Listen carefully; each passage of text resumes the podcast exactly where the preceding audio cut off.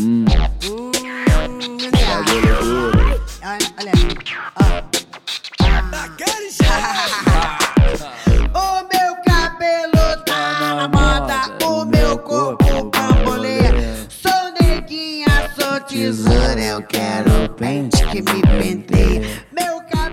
Além de uma cabeleira estilosa, o movimento mundialmente conhecido como Black Power ganhou uma enorme proporção por gerar igualdade e também por se tornar o ponto de partida para muitas pessoas reconhecerem sua identidade cultural. Hoje, 56 anos depois, o Black Power parece voltar com força, fazendo a cabeça de muita gente, andando livre, leve e solto por aí, sem perder suas conquistas.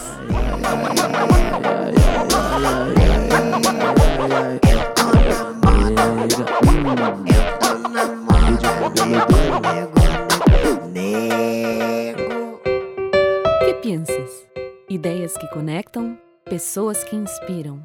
A cada episódio, uma ideia capaz de transformar o mundo e revolucionar o nosso jeito de pensar. Bem-vindos! Eu sou Camila Laguzzi e no episódio de hoje, eu e a Fernanda Bolzan vamos conversar por Skype com a Elida Aquino, criadora do Meninas Black Power, um blog totalmente dedicado ao valor da mulher negra e suas características naturais. Hoje vamos discutir sobre questões sociais que envolvem a raça negra e também sobre a importância do coletivo ser reconhecido. Aumente o volume dos seus cabelos e do fone de ouvido e curta a entrevista com a gente. Vamos lá? Bem-vinda, Elida. Em primeiro lugar, muito obrigada por ter aceita- aceitado o nosso convite de participar do Que Pensas. Eu que agradeço, meninas. Obrigada mesmo pelo convite. Muito legal a ideia. Legal. Bom, antes da gente começar a entrevista, eu queria agradecer a Núbia Modesto, que foi uma amiga minha que indicou você, que quer saber o que você pensa, que trouxe o seu nome, que disse que você tem um projeto super bacana para a gente trazer aqui no programa. Então, queria mandar um agradecimento para ela por ter mandado você e outras indicações, que inclusive, viu, Núbia, a gente já está atrás dessas pessoas, já temos mais uma entrevista marcada. E aí, vamos, vamos que vamos movimentar aqui, saber o que todo mundo pensa. Obrigada, gente. Bom, você é a fundadora né, do, do projeto Menina Black Power, e, que inclusive já tem mais de 60 mil likes, ah, quase 60 mil likes no Facebook, né? É, conta pra gente quais são as caracter- características de uma menina Black Power. É, acho que, antes de tudo, pelo que a gente pensa no coletivo, assim, antes de falar sobre a sua pergunta, é, acho interessante dizer que eu faço parte, né, como idealizadora do, da, da ideia, do projeto, mas o coletivo aconteceu, eu costumo dizer que o coletivo acontece quando a gente se reúne enquanto coletivo, né? Tem como ser coletivo com uma pessoa só. E o coletivo Meninas Black Power nasceu quando eu e mais algumas amigas nos encontramos. E somos nove meninas hoje dentro do coletivo.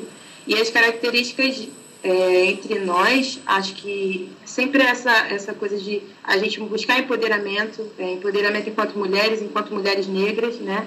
Somos todas jovens, estudantes ou profissionais, e, e a gente busca se empoderar não só individualmente, mas coletivamente. É, é a base do nosso trabalho, promover isso dentro da nossa sociedade, né? Da, das pessoas que nos rodeiam, é, essa nova mentalidade enquanto mulheres de, de fazer algo maior é, e buscar esse exemplo também umas para as outras. Acho que a gente durante muito tempo foi carente disso, né? De se enxergar em outras, de, de perceber exemplos positivos nas outras, não só enquanto mulheres negras, mas também como mulheres. É, e, e, nesse momento a gente tem visto isso com muito mais frequência, então eu fico muito feliz de fazer parte disso. Sei, tenho certeza que as minhas companheiras coletivas também. Ah, que legal. E quando que surgiu essa ideia entre vocês? Já, já faz um tempo? Enfim, como é que começou? A gente existe enquanto coletivo há três anos, recém-completos. Né? Agora em janeiro nós completamos três anos. E, bom, começou quando eu, com as minhas experiências mesmo de transição para cabelo natural, é, mudei do Orkut para o Facebook e eu fiz a, a página para contar as minhas experiências com o meu cabelo. Mas aí eu percebi que era um espaço bacana para falar sobre outras coisas que me interessavam enquanto jovem mulher negra, né? Então, comecei a colocar lá coisas sobre política, as questões sociais né, que, que nos, nos envolvem, e cultura também. E aí, com o tempo, a comunidade cresceu. Quando a gente chegou a uns 10 mil likes, 12 mil mais ou menos, eu achei que era bacana colocar para funcionar um projeto que eu mesma achava interessante ter fisicamente, né? Que, que era ir para as escolas e outros espaços de formação para falar sobre as questões afirmativas de identidade, de, de valorização da nossa cultura, mas, sobretudo, de identidade e, dessa coisa da gente conseguir conviver com o diferente sem que isso seja estranho. E, e falar sobre isso, é, e, e, o nosso foco sempre foi escolas e ambientes periféricos é, de uma população mais vulnerável, principalmente aqui no Rio, e, e, falar sobre isso em espaços onde a maioria é negra, não, não tem como a gente negar, é, é de extrema importância. Como eu disse no começo, a gente sempre, ou, ou na maior, maior, parte do tempo, esteve carente de, de identificação, de exemplos de sucesso, onde crianças e jovens pudessem se ver. Então, de repente, quando chega um coletivo como o nosso, que reúne nove meninas que estudaram, que, que de certa forma, realizaram seus sonhos, independente das barreiras sociais, é, há, há, alguma coisa interessante para contar. Então, a gente foi para esses espaços. Nosso coletivo é multidisciplinar, todas nós estudamos ou trabalhamos em alguma área específica, pedagogia, eu sou da saúde, uh, e tem historiadora, professora de inglês, enfim. E a gente juntou todas essas nossas é, especialidades para fazer o projeto bem bacana. E aí a, a gente começou a oferecer oficinas, palestras por nós mesmas, a gente mesmo bancando esse sonho, onde nos chamassem. Então, há três anos a gente faz isso. Uh, hoje, muito mais focando nisso, mas a gente também tem espaço bem sólido dentro das redes, dentro de mídias sociais. E dentro das mídias a gente fala mais sobre a questão da beleza, né? É, da estética, mas também da estética como, como posicionamento político. Ah, o que, que acontece quando você resolve ter o seu cabelo natural? O que, quais são, são os motivos para você assumir esse cabelo? O que, que vem depois disso? E é o que a gente costuma conversar. Legal. É legal você trazer essa coisa do, dos conteúdos, né, que vocês abordam, tal. É, conta pra gente algum conteúdo legal que vocês abordaram, que teve uma visibilidade boa, que o pessoal compartilhou, adorou, enfim. É. Uma história marcante é. de alguma pessoa que superou, enfim, que fez a transição, uma, alguma coisa que te marcou. A, a gente sempre conta muitos casos bacanas de transição, mas eu acho que um caso recente que envolveu o coletivo, mas não diretamente o coletivo, mas a gente teve dentro, é, foi o caso de, do filho de uma das integrantes, o Matias. Ele comprou o boneco do Finn, acho que é Finn, o, o nome do personagem do Star Wars, né? Sim, é ele mesmo. E aí ele bombou na rede, aparecendo no BuzzFeed, um monte de coisa. E, e o coletivo estava dentro disso. Pra gente foi sensacional, porque ele é cria da casa, né? Ele é, ele é filho de uma... A gente conhece o Matias desde pequenininho. Então, vê-lo na mídia e, e, o coletivo sendo citado dentro disso foi, foi muito bom para a gente. E é o que a gente fala, né? É representação, é a questão estética, é você consumir aquilo que, que te representa e foi bem bacana. Foi legal você comentar esse caso do Matias, porque a gente assistiu um pouco antes agora de falar com você e a gente tinha planejado até de contar essa história também. E aproveitar também para então, falar. Eu antecipei, desculpe. Não, imagina, foi ótimo, mas que incrível saber disso. Muito Não, e, legal. E saber que vocês têm uma ligação com essa história também. Como a força de vocês está tá chegando em, em, além do coletivo, né? Além é, em outros níveis que aí indiretamente, diretamente está ligado a alguma coisa que vocês estão fazendo. Isso é muito legal. É bom pra gente, é, para mim principalmente foi impactante porque é, é muito a prova viva daquilo que a gente acredita, né? O Matias é uma criança que sempre esteve no nosso meio. A gente faz reuniões de coletivo e ele está entre nós, está participando, ele fala com a gente. Então, vê-lo assim, e, e para a gente foi uma coisa corriqueira. É normal ver nossas crianças tirando foto com seus bonecos. Mas para a mídia foi uma coisa gigante, né? E, e o próprio ator mandar um feedback bacana para ele e, e vê-lo hoje feliz com isso, né? Ele tá feliz com essa repercussão e, e, ele mesmo tão pequeno, coloca a, a fala dele nas coisas, é, para mim é muito bom e principalmente por ele ser filho de, de pessoas que têm contato direto comigo e eu fico pensando o quanto a, a estrutura familiar, a educação dentro do lar, daquilo que seus pais falam, daquilo que as pessoas que te cercam falam, faz diferença. Eu não tive, provavelmente, tantas oportunidades quanto o Matias teve, né, de, de me enxergar em pessoas próximas. Mas ele teve e hoje, mesmo tão pequeno, ele já tem um discurso válido. Isso é sensacional. Eu cortei a pergunta, perdão, Fernanda, imagina, mas, mas acho importante falar. Imagina, que isso. É, o que eu ia te falar também, comentar, é que essa semana a gente viu uh, que alguns artistas negros né, uh, se manifestaram uh, em desfavor do Oscar, né, porque não teve nenhum, nenhum artista negro indicado a nenhum prêmio. O que eu queria uhum. te perguntar é o que, que você acha da, da representatividade dos negros no mercado atual? Então, a questão do Oscar é, é, é bem corriqueiro, né, a gente tocar nesse assunto, porque acontece e não é uma coisa nova. É, falando primeiro da, da representação, assim, da, da, de como a gente se vê. Existem atores e atrizes maravilhosos uh, circulando por aí o tempo todo e isso é inegável. É, eles têm destaque, né? quando pegam para fazer, fazem e fazem muito bem.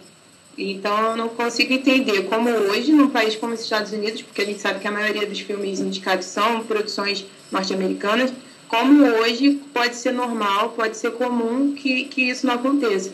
Né? Que, que existam atores e atrizes negras indicados. Eu vi um comentário ontem numa das páginas, porque esse é o tipo de coisa que tem bastante repercussão, e eu aprendi dentro da, do movimento e das coisas que eu observo, que nem sempre é bom você falar, às vezes vale muito mais a pena observar.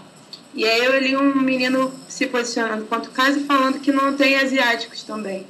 Mas se a gente parar para pensar logicamente, eu acho que é isso que faz diferença em você pensar racismo e gênero e tantas outras coisas hoje, é pensar de uma forma lógica, sair do seu lugar confortável e pensar de uma forma lógica. Num país onde a maior parte da população é negra e onde tantas produções têm atores negros competentes, fazendo um trabalho tão bom quanto outros atores não negros, é, isso é, é, bem estranho. Acho que a gente precisava pensar sobre isso sim.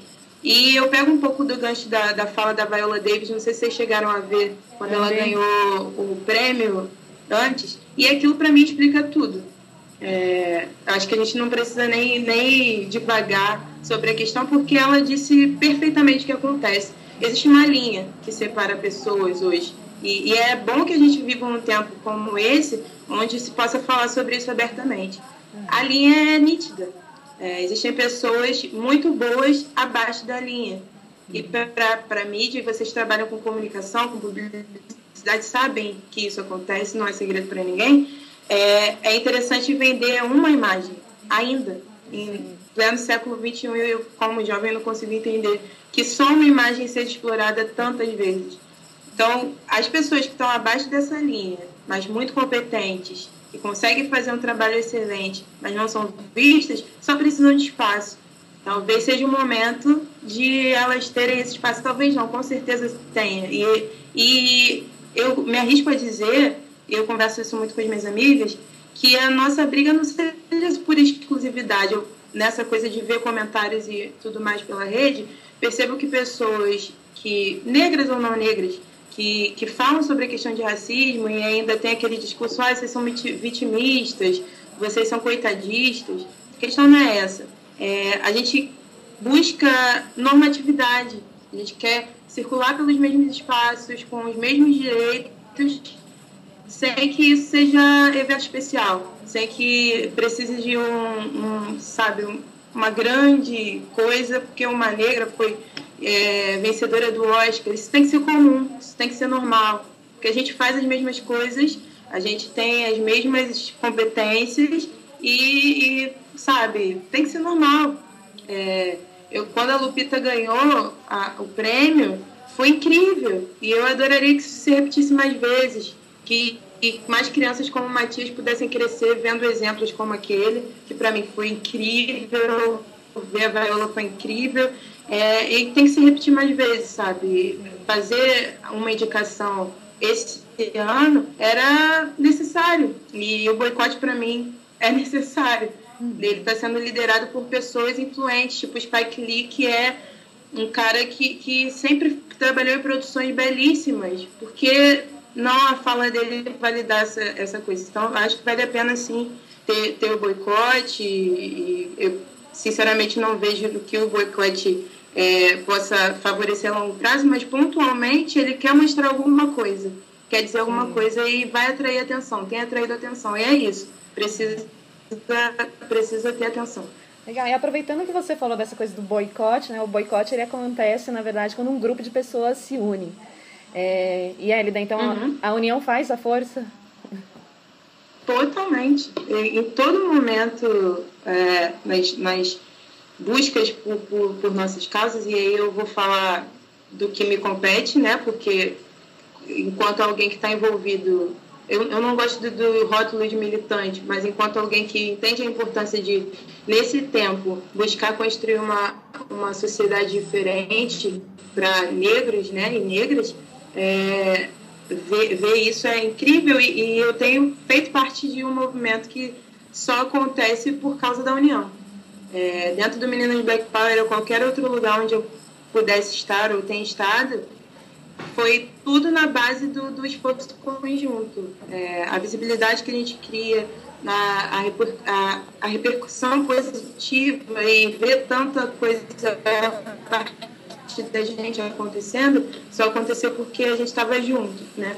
No caso do Menina de Black Power, por exemplo, Uh, eu apertei um botão, juntei pessoas, mas como eu disse no início da entrevista, não aconteceria se a gente não estivesse junto. É, não, não teríamos três anos de história para contar e tantas meninas se espelhando na gente. Não assumindo o cabelo, porque isso daí é só uma pontinha do que pode ser. É, como foi comigo. Eu, eu por causa do meu cabelo, entendi que eu sou muito mais né, do que a mídia impõe, do que os padrões impõem, é, que eu não preciso caber em um número de calça, por exemplo, que eu não preciso reduzir o volume para que me vejam mais bonita, porque para mim eu já sou o que eu devo ser. Então, foi, foi o conjunto que, que me fez entender isso, e é o conjunto que tem feito outras entenderem também. Então, o União faz toda a diferença. Que legal você falar isso, Elida. É, falando em união e inspiração, eu queria aproveitar para compartilhar com você e para todo mundo que está escutando a gente a minha história pessoal, bem rápido. É, eu, meu cabelo está vendo, ele é, é crespo, né? E lindo, lindo, lindo. Obrigada. Eu acabei de passar pelo processo de transição. Eu cortei o cabelo, acho que no final do ano passado, agora acho que faz um, dois meses. E eu passei 10 anos alisando o cabelo. E foi só quando eu me juntei num grupo no Facebook de pessoas que também estão fazendo a transição que eu me inspirei e tive coragem de, de assumir o meu cabelo. E eu vou admitir uma coisa assim, que eu vim pensando inclusive no metrô hoje. É, eu acho que eu nunca tive tão feliz com o cabelo que eu tenho hoje e de ser quem eu sou, assim. Eu tô tão realizada, tô tão sabe? É realmente incrível. Parabéns. Faz muita diferença, né? É, eu, eu, tô, eu tô natural há seis anos, acho. É, seis anos. E, e a minha história com o meu cabelo foi muito, muito interessante, assim. Eu, eu também, desde, do, acho que pelo que minha mãe conta, minha primeira química foi aos três anos. E eu usei química até os 18. É, aos 18, dos 17 aos 18, eu encontrei uma, uma colega de escola, que depois virou minha amiga, e ela começou a me falar sobre essas questões de representação, as coisas que eu não conhecia, uh, das coisas que eu não percebia, e, e, ela começou a me questionar por que, que você se sente tão menor, né? Por que, que as meninas diferentes de você, que têm um padrão que você deseja perseguir, são sempre mais bonitas que você e você as enxerga num lugar tão maior que seu? É, e aí eu fui passando por esses processos, comecei a ler coisas, a ver outras coisas, informações diferentes, que mudaram também meu jeito de me enxergar. E aí, aos 18 anos, eu já tinha passado no vestibular, eu cortei o cabelo na escola. um tesoura de papel. Eu faço questão de, de contar isso sempre, porque faz diferença para muitas meninas, né? Às vezes a gente, você passou pela transição também, e, e eu acho que é um sentimento comum. A gente fica sempre pensando se esse cabelo serve pra gente, uhum. se essa beleza cabe na gente, se a gente não está sendo ousada demais é, em querer algo que para as outras pessoas não é bom, não é, não é legal. Dizem, definem ainda hoje o nosso cabelo como cabelo ruim. É verdade. Como cabelo que precisa de algo para ser aceitável. Então, eu sempre me perguntava e eu ouvia muito isso de outras pessoas toda vez que eu dizia, ah, eu tô pensando em assumir meu cabelo, ter o cabelo black, porque nessa época eu pensava que o black era, ah, quer ter um black, black é estiloso. Hoje eu entendo que o black é um, um estágio, né, um corte e cabelo crespo cresce, gente, cabelo cacheado cresce e vai ser um cabelo só, com um corte. Mas eu sempre me perguntava para as pessoas, e aí, o que vocês acham? E, me diziam, será que vai combinar com você? Acho que não combina com o seu rosto. E eu pensava, nossa, meu rosto é muito redondo, vou ficar com o rosto redondo. Até o dia que eu tomei coragem. E, e aí eu cortei na escola. Quando eu levantei da cadeira, meu cabelo estava todo no chão. Eu cheguei em casa com o cabelo curtinho. Meu pai viaja muita frequência, tá, estávamos só eu e minha mãe e minha irmã em casa. E aí elas viram, tá, Hélida, seu cabelo. Eu passei nove meses com tranças, e aí depois o meu cabelo voltou, e aí eu comecei essa caminhada. E, e hoje eu vejo tantas meninas repetindo esse processo e vejo quanto é bom, né? Você passar por isso tudo e, e se percebendo ao longo do caminho, porque o grande lance não está em você simplesmente assumir seu cabelo. A questão não é você ser uma louca do cabelo natural e ah, só natural serve, só natural serve. Não é isso. É você entender o que está por baixo disso, o que o teu cabelo te traz. A gente é privada de percebê-lo ao longo da nossa história. É, como eu, muitas outras começam químicas bem cedo, né? Os três anos você não tem como deliberar sobre o seu próprio cabelo, uhum. dizer se ele é bom ou se ele é ruim. Mas, mas é ao longo da história, do, do, desse tempo na transição, né? Que você vai percebendo, você vai tendo contato com ele e percebe que, que ele não é ruim, que ele não é nada do que disseram antes e que você cabe, pode caber muito bem nele sim, sem que ninguém diga que ele não serve para você, porque para você ele já serve, entendeu? Isso é, isso é maravilhoso. É que na verdade ele serve perfeitamente para você, né? Quando você assume e você vê o seu cabelo, você fala, na verdade eu combino perfeitamente, na verdade o outro cabelo que não combina comigo, né? é, pois é, é como você. É. Eu acho que, ah, na verdade, a vida é um processo de descobertas e tentativas. E você se adapta ao que. Se ficou bom, se ficou ruim, é o que você fala, o cabelo cresce. Né? Então, é, às vezes a gente fica com medo de fazer certas coisas, de assumir certas posturas, mas depois que a gente dá o primeiro passo e a gente se sente confortável e feliz com aquilo, o resto simplesmente flui. Né? Já era. Já é. E essa história que você falou, né? De o cabelo crespo, seu cabelo ruim, tem o caso recente no Big Brother, né? Daquela, não sei se você viu, da a esponjinha que eles é, colocaram na pia de lavar, que era um bonequinho uhum. com cabelo crespo, e isso gerou maior polêmica, né? Inclusive, teve um dos participantes que foi lá, pegou o bonequinho, tirou dali, né? E colocou como um bonequinho dele, né? No quarto dele.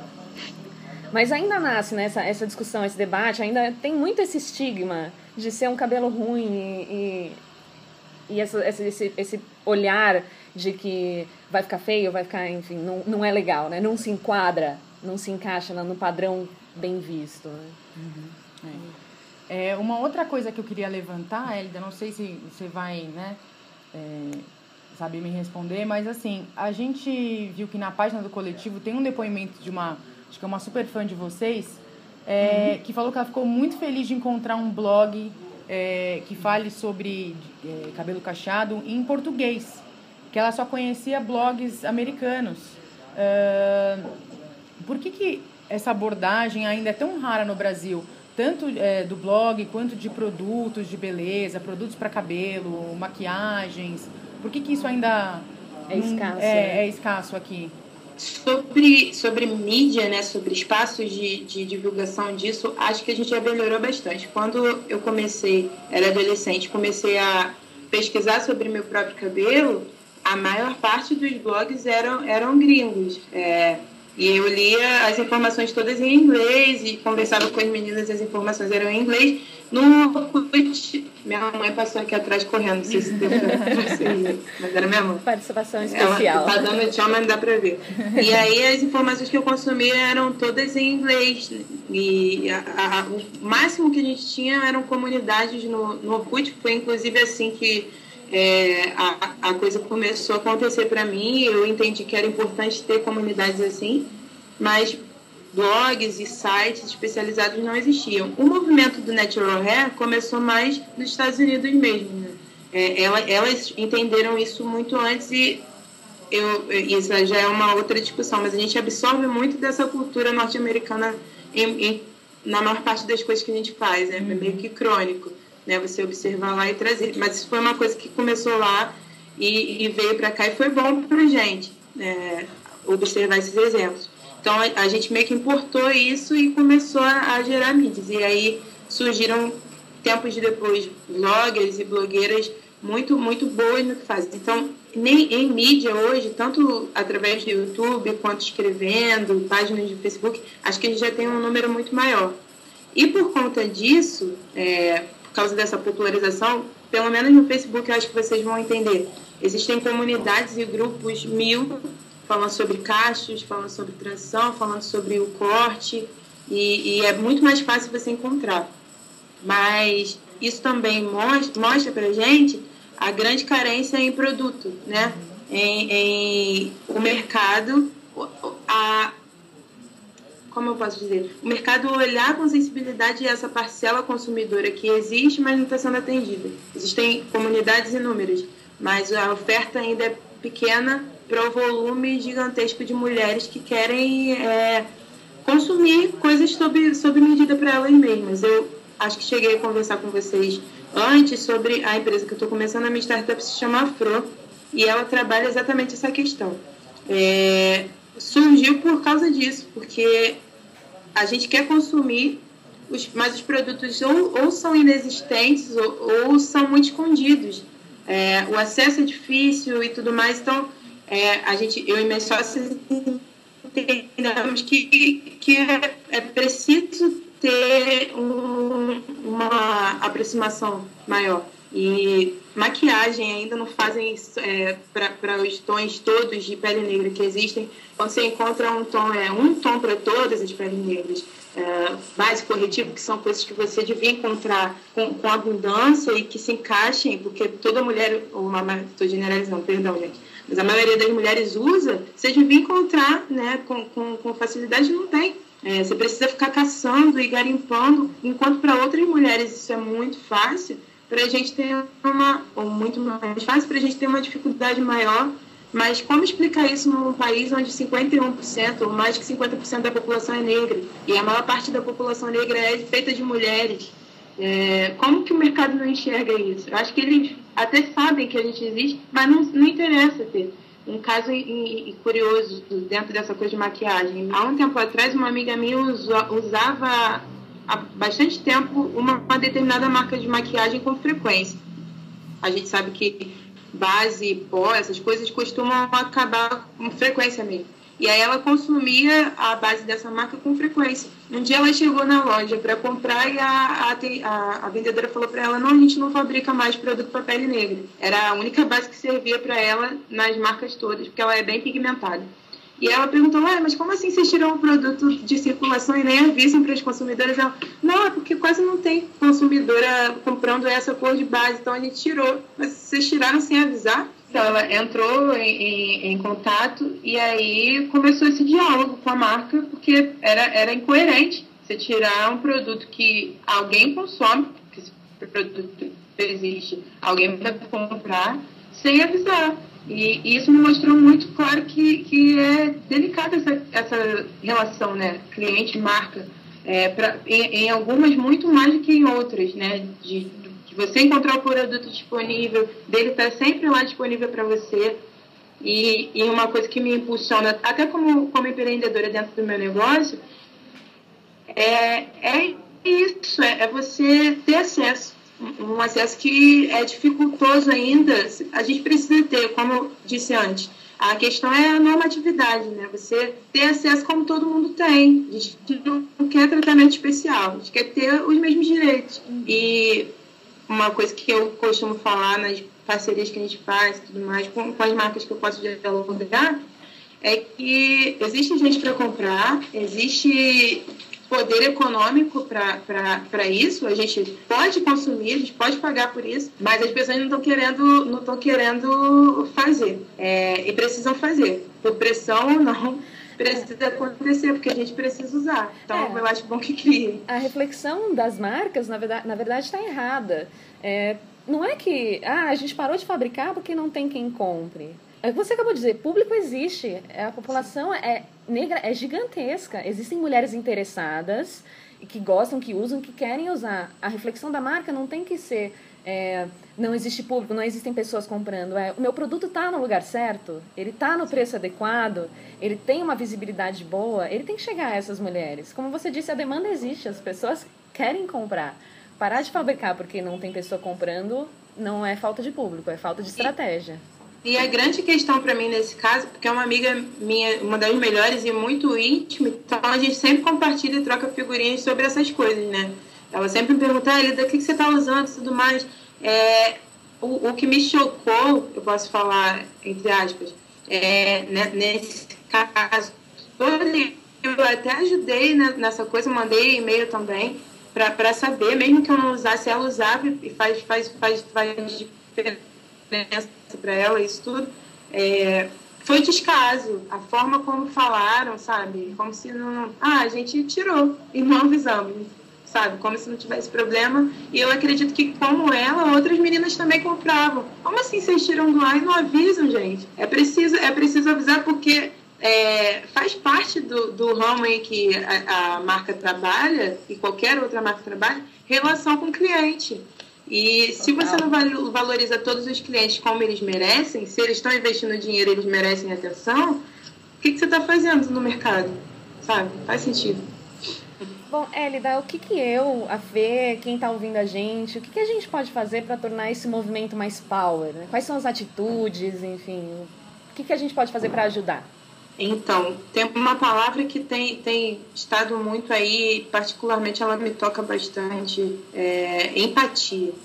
Acho que, que é o que falta ao longo do tempo e a gente pode fazer diferente a partir de hoje, né? Se colocar no lugar do outro, ah, nas questões que são levantadas, tentar entender por que a, a, as questões acontecem, né? Por que, que alguns assuntos entram para a gente conversar e, e estar disposto a dialogar sem tanto dedo em sem, sem aquela, aqueles velhos clichês. Eu falei em algum momento na conversa que, que há uma coisa que eu leio ou ouço recorrentemente é, sobre, sobre quando algum caso em relação à negritude, à ação afirmativa entra em conversa, que é, ah, vocês são vitimistas, vocês são coitadistas, vocês querem tudo para vocês, sabe?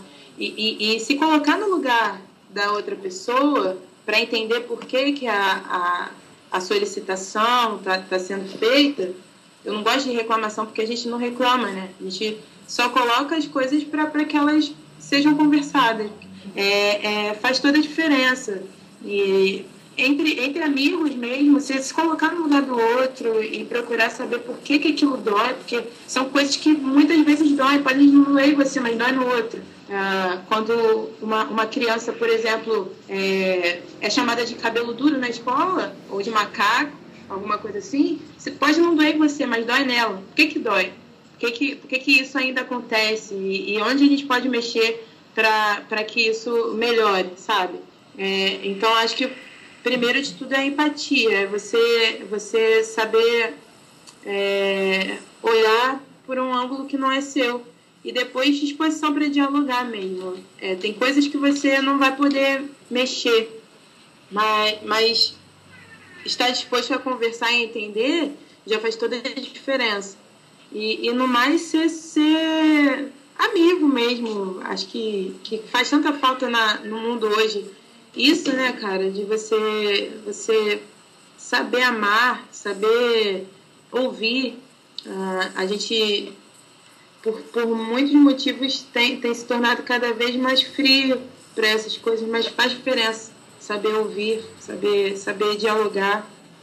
Uh, eu acredito que é o caminho para a gente tornar o mundo melhor, mais, mais fácil de conviver.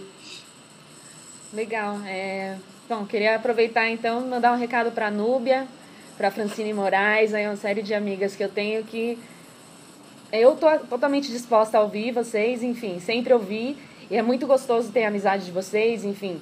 É, força pra, pra gente, pra nós mulheres também, né? E, enfim, só mandar um beijo pra elas, pra, pro pessoal que eu tenho certeza que elas vão ouvir a gente até o final. Um beijo pra Nubia também, porque ela é maravilhosa. linda, linda. Sempre admirei a beleza dela e, e o convite, a, a indicação foi excelente. Adorei a conversa com vocês. Está sendo uma experiência muito bacana. Ah, que bom, Ed. A gente fica muito feliz.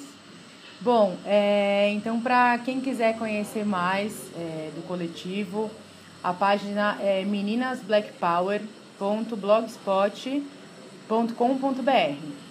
Bom, e para a gente finalizar nosso bate-papo, Elida, uh, você tem alguém para indicar, para a gente bater papo, alguém que te inspire, que tenha um projeto bacana, que você goste? Eu acho que, que é bacana a gente falar sobre as questões de moda também, né? É, tem uma amiga minha de São Paulo que é ótima e tem, tem criado muito nesse, nesse terreno aí, que é a Lídia Thaís. Não sei se vocês já ouviram falar nela, mas é uma menina incrível e ela, ela cria peças ótimas, trabalha com uma gente bacana. Acho, agora ela está numa produtora bem legal que é a Katsu. E, e eu acho que seria legal ouvir sobre o que ela tem feito na moda também. Legal. Ah, legal, a gente vai entrar em contato com ela para fazer o convite, então. Ótimo. Tem mais alguma coisa que você quer falar pra gente, Elida, pra gente finalizar o programa? Eu agradeço o convite, eh, os e-mails da Fernanda e todo o cuidado em marcar essa conversa. Eu espero que, que a partir disso as pessoas que possam nos ouvir se sintam inspiradas também, né? Uh, e, e todas as pessoas, quem, quem faz comunicação, quem, quem trabalha com marcas interessantes, e, enfim, que seja um, uma oportunidade bacana para a gente repensar uh, os lugares e as coisas todas que a gente tem feito. É, e particularmente é, eu me sinto honrada, né, enquanto mulher, negra, empreendedora e tudo mais, por, por poder fazer parte disso, falar um pouco sobre mim, sobre o coletivo, foi muito legal. Legal, Elisa. Foi muito, muito bom ouvir você. O papo foi ótimo. É, muitas graças por participar desse bate-papo. E, pessoal, até a próxima. Se quiserem mandar pergunta, comentários, enfim. É, vamos trazer um monte de gente, um monte de assunto cada vez mais interessante e fazer bombar essas coisas que precisam ser ditas e compartilhadas. Obrigada, Elida. Foi um prazer, muito inspirador. Espero que, que as pessoas Obrigada, se inspirem gente. em você, porque foi muito bacana. Parabéns pelo, pelo coletivo, o site de vocês é sensacional. Obrigada, obrigada. Essa foi a Ellie da Aquino, falando sobre como ela e as meninas Black Power têm empoderado muitas mulheres negras por aí. E também espalhando sabedoria e simpatia aos nossos ouvintes. Aproveite que nosso podcast acabou de sair do forno e fique por dentro do assunto.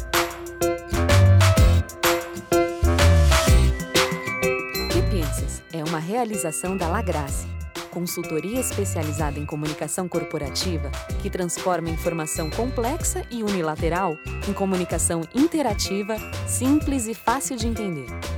Edição de áudio, trilha e efeitos sonoros ficam por conta da Angorá, produtora de som e projetos culturais.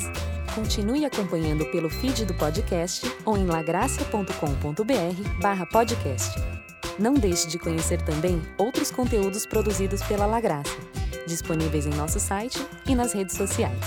Os links vocês encontram na descrição do episódio.